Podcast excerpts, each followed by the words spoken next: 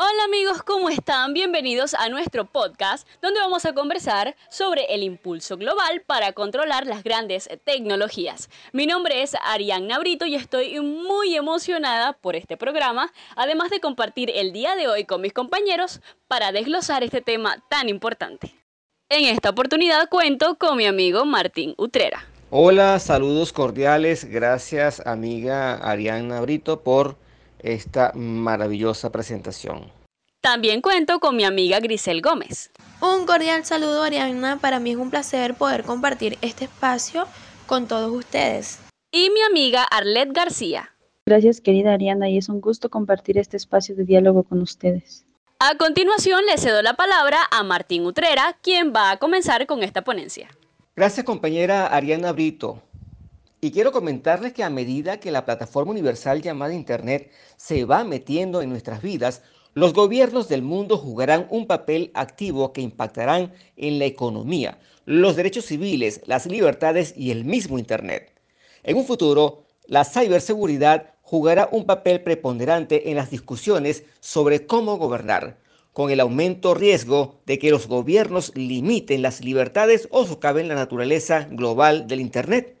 Es aquí donde nace el llamado infociudadano y no es más que esa persona capaz de generar un contenido que sea de interés social, que relate la actualidad en pleno, contada emocionalmente de los hechos que se puedan consumir de forma inédita, sin aplicar métodos para verificar la información, correspondiéndole esta tarea a los periodistas.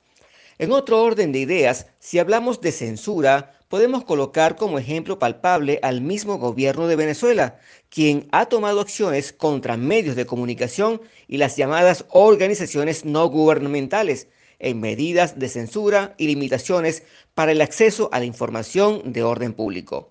Según datos suministrados por el Instituto de Prensa Sociedad IPIS, solo durante el año 2012 se contabilizaron 22 violaciones a la libertad de expresión, 7 casos de limitaciones arbitrarias de acceso a periodistas y medios de comunicación a sedes de organismos públicos, 5 denuncias por robo de material periodístico, entre otras acciones ejecutadas por el mismo gobierno. Ahora, podemos cuestionarnos estas interrogantes. ¿Qué será de la información en los próximos 10 años en Venezuela y el mundo? ¿Será que como infociudadanos tampoco dejaremos información para registrar la historia de un país o el mismo planeta? Debemos organizar y crear un verdadero ecosistema de medios de comunicación capaz de llevar la verdad sin restricciones ni censura. Le cedo la palabra a mi gran compañera Grisel Gómez. Muchísimas gracias señor Martín, por cederme la palabra y agradecida también con el programa de Próxima Generación de Periodistas por esta gran oportunidad.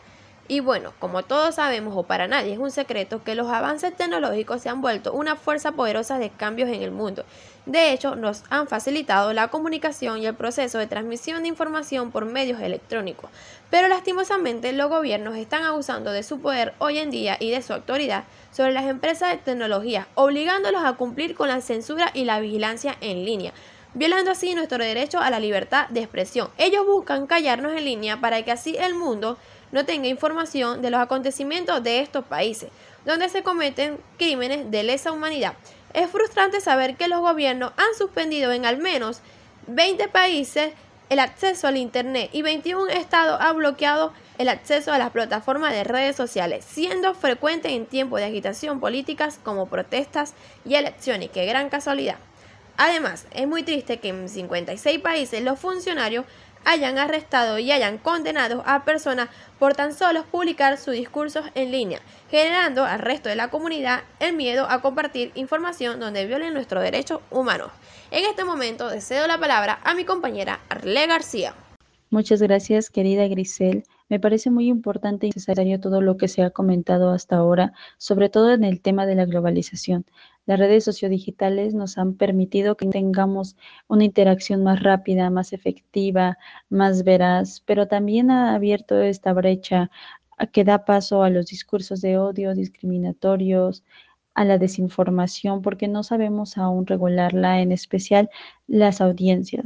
Es, es, también nuestra responsabilidad como comunicadores, periodistas, el enseñar a nuestras audiencias a hacer un uso ético tanto de los medios que consumen como la información que les llega, hacerles notar que estamos en contacto directo con información y que no toda es veraz, de la manera en que pueden regularla y saber cuál sí archivan, cuál no. E, es, una buena práctica, me parece. Aquí en México se está iniciando una nueva red que se llama Retami, que es una alfabetización mediática informacional. Esto significa que a través de cinco ejes, el acceso, análisis, creación, reflexión y acción, contribuir justo a esta brecha, ¿no? Generar habilidades técnicas que permitan tener acceso a los medios adecuados para obtener información y recursos necesarios. También juzgar la credibilidad, veracidad y objetividad de las fuentes. Enseñarnos habilidades para construir información en diferentes formatos. A la vez tomar conciencia de la propia experiencia en los medios y la de terceros, por supuesto y sobre todo saber cómo interactuar con otros periodistas, con otros editores, con otros medios e incluso cómo nuestras audiencias pueden hacerlo con nuestros propios contenidos. Eh, me parece que es una buena manera de, participar activamente, tanto en ejercer el derecho a la libertad de expresión, a la libertad de información, al derecho a la réplica también, y que de esta manera, bueno, sigamos hablando que las personas que consumen nuestros contenidos se vayan educando también en el uso de, estas tecnologías y no se caigan estos discursos que sigan generando más impacto negativo en, en las sociedades. Lo que vivimos a nivel mundial con la censura en línea es sinceramente trágico. Los gobiernos no paran de limitar, acusar y reprimir a todas las personas que desean informar sobre los acontecimientos que yacen en los países. Pareciera que quisieran acabar con todos aquellos comunicadores que para ellos son considerados personas sin oficio, que sabotean con comentarios acusando a los gobiernos de una manera irrespetuosa o también resaltando malos acontecimientos que al gobierno no le conviene que sean revelados. Y la verdad es que los comunicadores somos fieles a nuestra labor, la cual es informar progresivamente los diferentes sucesos de nuestra comunidad, de nuestro país y el mundo entero. Lo desarrollamos con ética profesional, sin atacar o discriminar. Simplemente mantenemos a todas las personas al tanto de lo que sucede. La persecución a grandes empresas tecnológicas ha aumentado y lamentablemente han sufrido casos legales propagando la vigilancia de la esfera digital. No solamente eso, algo gravísimo, suprimen noticias acerca del gobierno. De esta manera, eliminan contenidos y mucha de esa información es política, social y religiosa. Esto puede causar terribles daños ponen licencias y altos costos para formar una empresa tecnológica. Y la verdad es algo injusto.